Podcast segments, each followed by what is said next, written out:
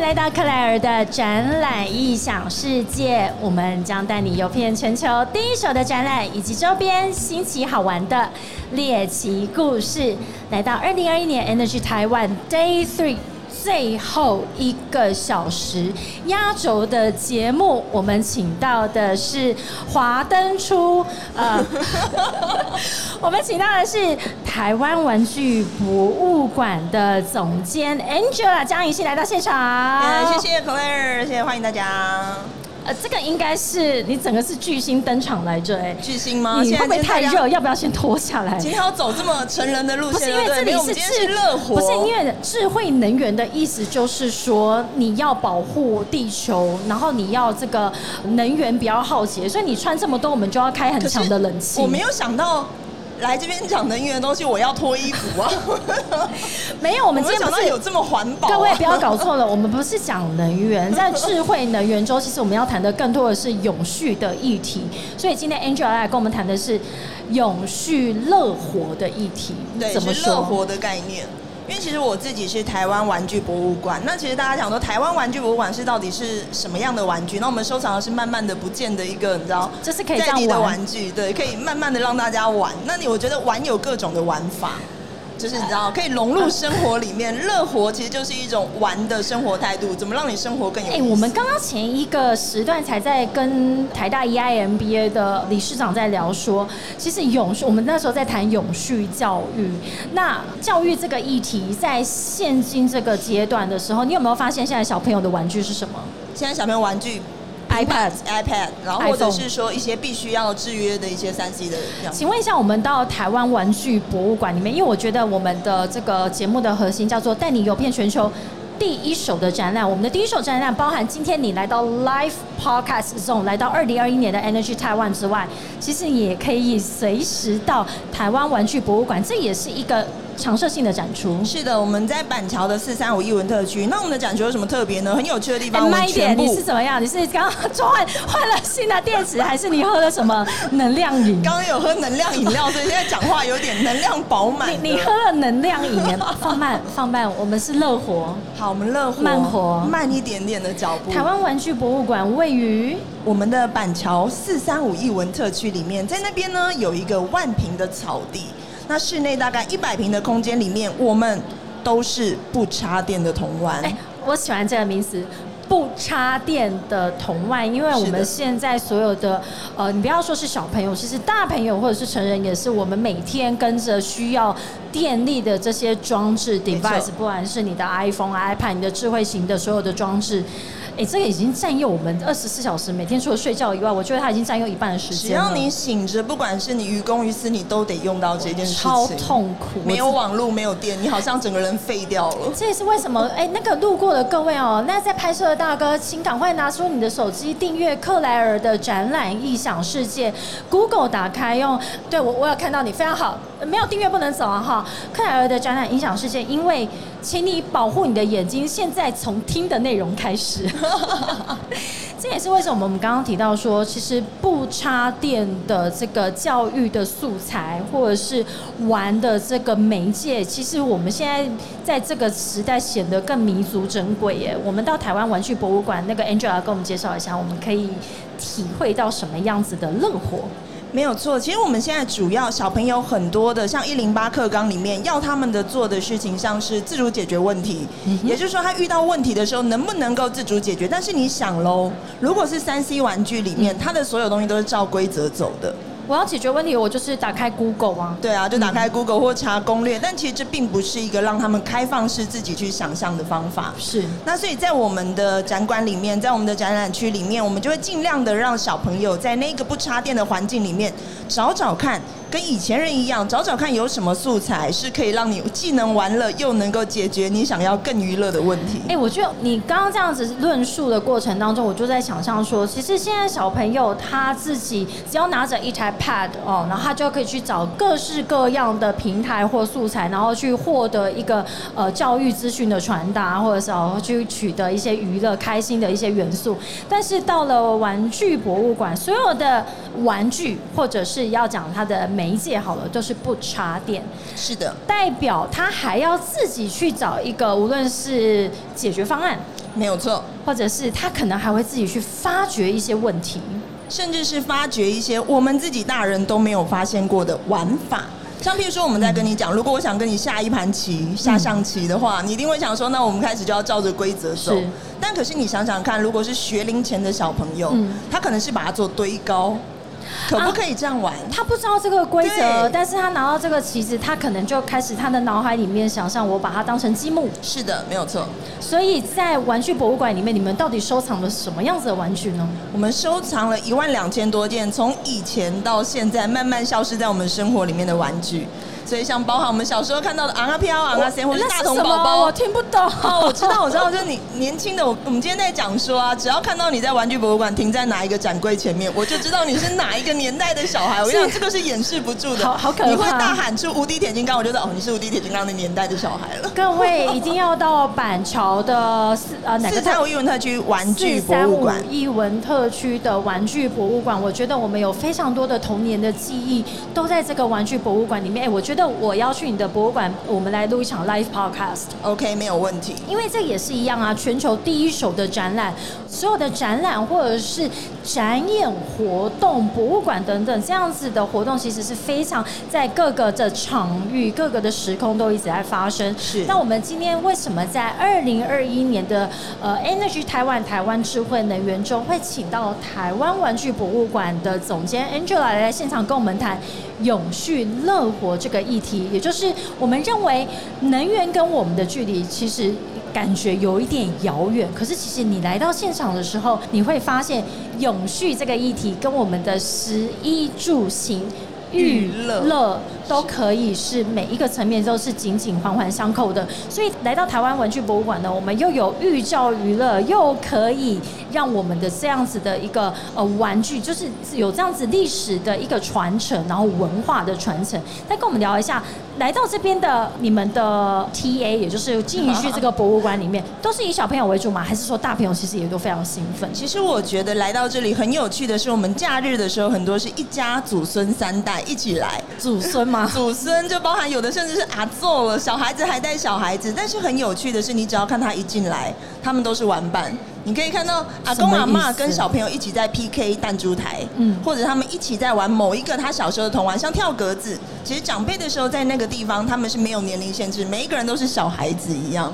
每个人一走进玩具博物馆，好像走进一个时光隧道。一进去之后，大家都变成小朋友，无论你的是可能是阿公阿妈带着你的孙子，可是一进去之后，大家因为在这个时空里面看到了同一个玩具，或者是这样子的一个游戏规则，哎，马上大家就变成在同一个频率上面了。是的，因为他很直觉，在玩这件事情上面都是很直觉的。其实这就是永续乐活的一个概念。Angela 跟我们分享一下哦，其实台湾玩具博物馆是你自己的一个家族的传承，也是从你的父亲开始。对，其实我父亲他创立玩具博物馆的时候，其实他第一个想法就是他想要在退休之后把他毕生的收藏跟大家收藏，但不私藏。因为台湾有太多的展览空间，他可能是收藏家把它收藏起来，大家是没有机会看到的。可是他想要有一个展馆是可以公开的空间，不止让大家看得到玩具，以前的慢慢消失在生活里面的玩具，更重要的是玩得到这一些不插电的童玩，可以让你自己现场去体会。体验是的，没有错。很重要的就是让大家能够现场去体验玩具，玩具玩起来才好玩呢、哎、可以，所以听起来您父亲本身就是一个童心很重的人，是个老顽童啊！怎么可以这么可爱？但他收藏这个玩具的历史有多长？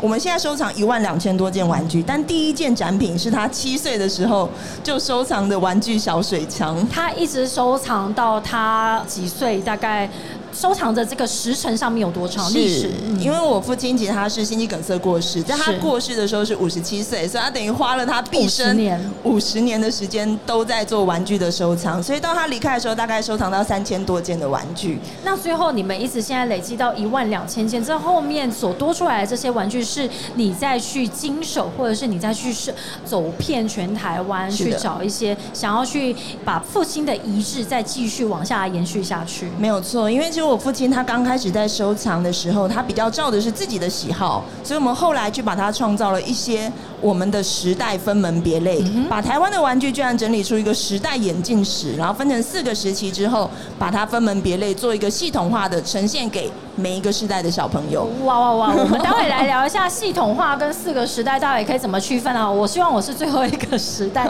不是第一个时代。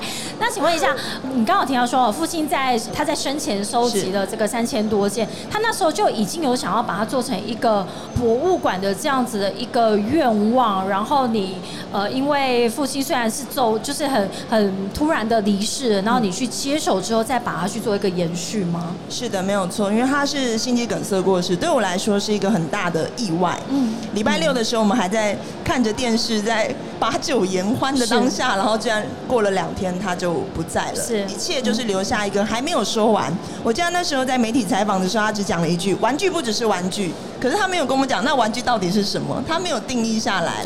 有趣哦。对，所以那时候我就继续去把这一个事情当成我这十年当中一直去追寻的。那玩具到底该是什么？是跟人的关系，还是跟物品的关系，还是跟一个空间场域的关系，还是其实玩具是一种态度？哦。或者是玩具是一种态度。我告诉你，我要先做一件事情，我要把我的原本的仿纲收掉。我如果在访问玩具博物馆的总监，然后我拿着一个 iPad 当做我的访纲的话，我怎么觉得？哪里怪怪的？所以您刚刚提到太制约了。父亲提到说，玩具不只是玩具，但是玩具究竟是什么？其实这有可能每一个人的在场的定义都不一样，啊都不一样。哦从年代、你的时代背景跟你自己的天赋适性就不一样。像有些人可能是比较喜欢社交，对；有些人是喜欢，譬如说他喜欢逻辑推演，是。那他喜欢的玩具跟你喜欢的玩具一定是不同。像我们曾经有一个小美眉来到我们玩具博物馆，那么几百种现场才玩玩具。然后她居然只选择烫衣服，他在家家酒去烫了两个小时的衣服。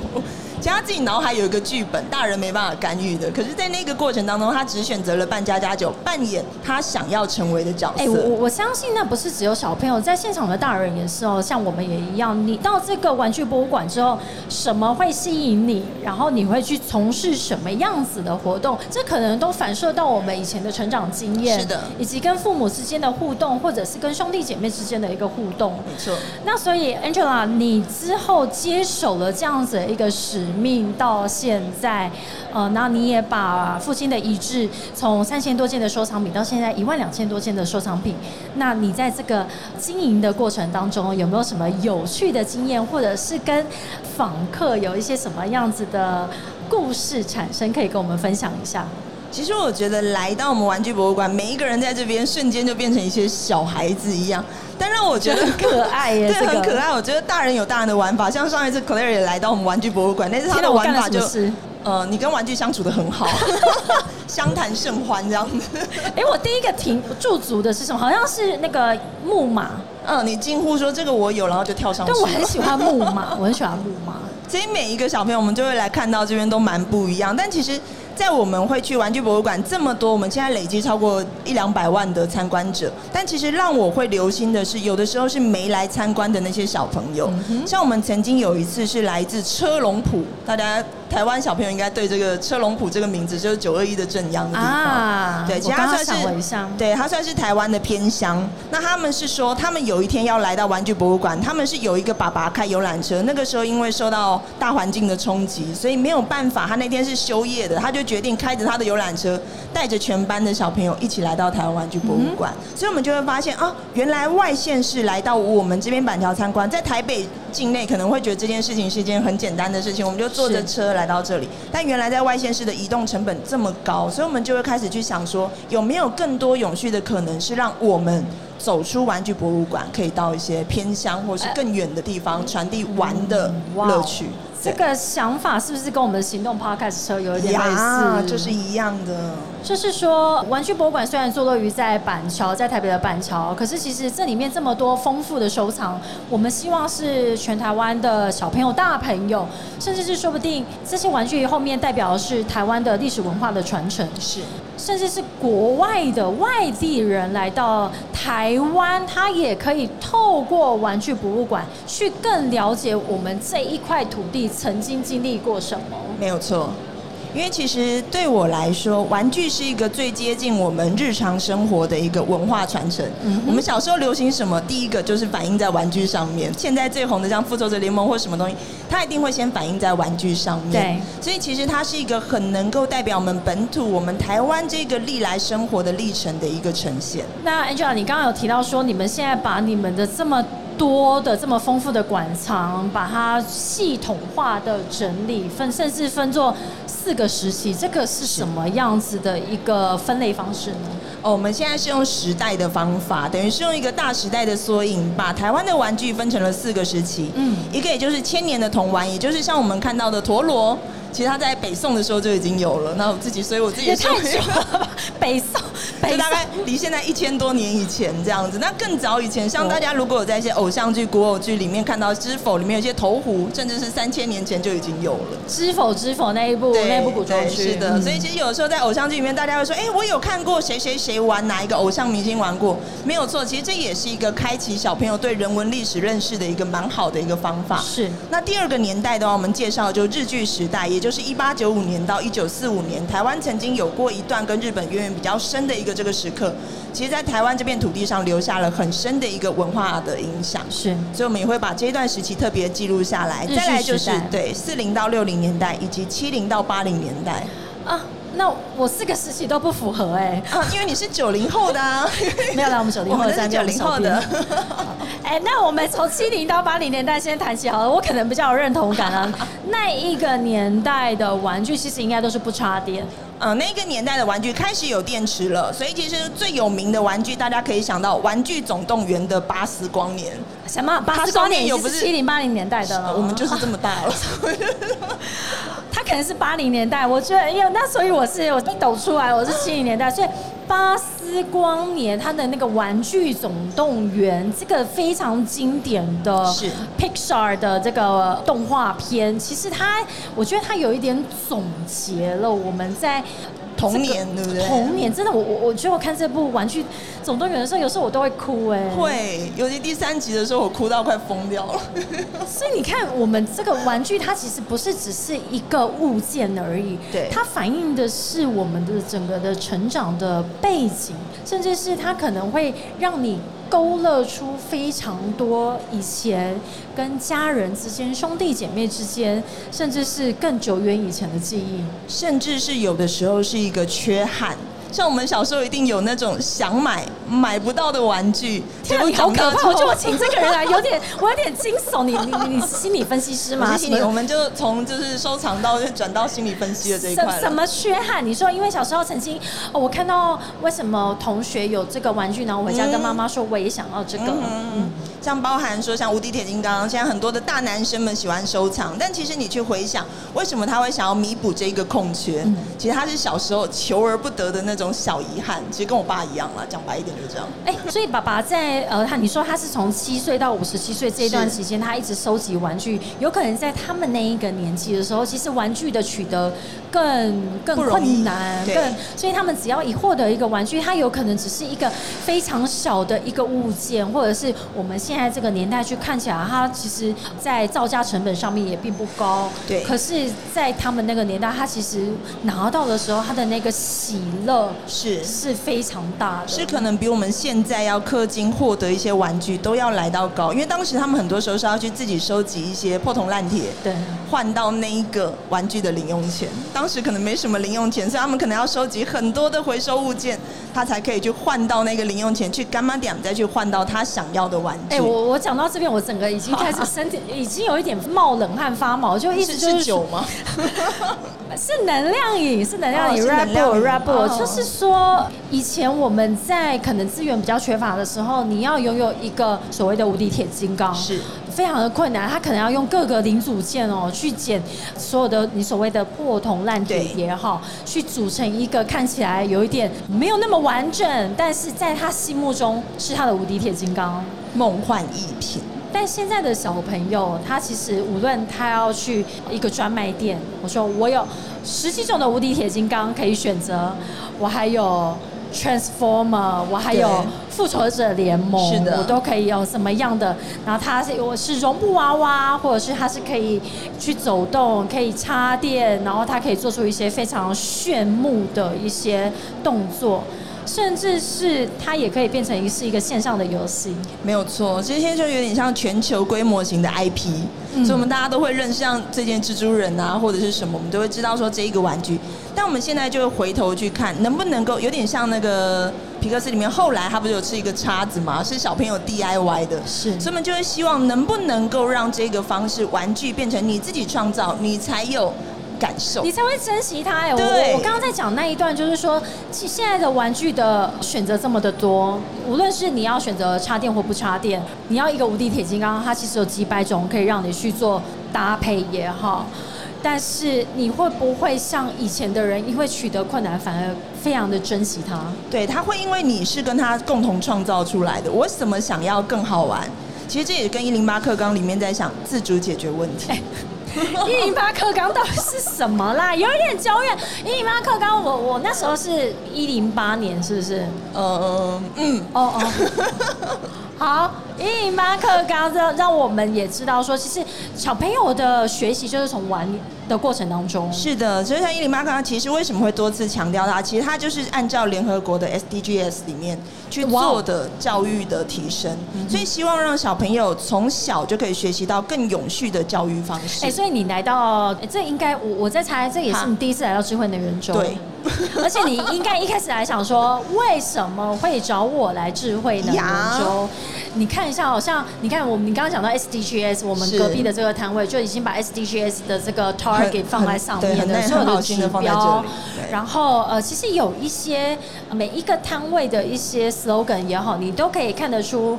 其实能源不是只有我们想象说，呃，太阳能、风力，其实是跟我们的生活息息相关啊。你说看不见的能源，看得见的改变，其实永续的这一题，为什么我们一直说要从十一住行娱乐开始做起？玉跟乐在台湾玩具博物馆里面，我们也都可以看到很多永续的议题，其实隐含在后面的。没有错，因为其实我们会想要用玩心作为一种驱动力，只有他觉得这一件事情，譬如说太阳能或是一些永续的力量，或者刚刚提到的用回收物来做玩具，他觉得好玩了，他才会延续下去。对你如果只有觉得说啊，就是我是某一个使命感，其实对小朋友来说，他可能会排斥。他可能会觉得说，哦，我就是照你的命令去做，no no，那这样就方向有点错了。哎、那我告诉你啊，今天你是第三天再来哦，待会趁，哎、现在是几点？三点半，三点四十这个展四点结束，我们还有一点点时间。我告诉你，我很少看到这个闭展之前哦，人潮还这么汹涌。汹涌哎，真的，因为通常就是闭展前一个小时，你就会开始听到撕胶带的声音，因为大家在打包。对但是现在其实在场还有非常多的参展商跟民众还在这里关心这个议题，甚至是在来到我们的 live podcast zone 里面去理解，哇，原来永续教育、永续乐火也可以在智慧能源周里面去。你有没有听到那个电钻的声音？已经开始有摊位在慢慢的去做撤场。哇，这真的是克莱尔的展览影响世界。我们要带你游遍全球第一手的展览，我们连撤场都带你开始体验。只要你听这一集的话，你就可以听到撤场的这个声音。这，所以我们今天也非常感谢 Angela 来到智慧能源周。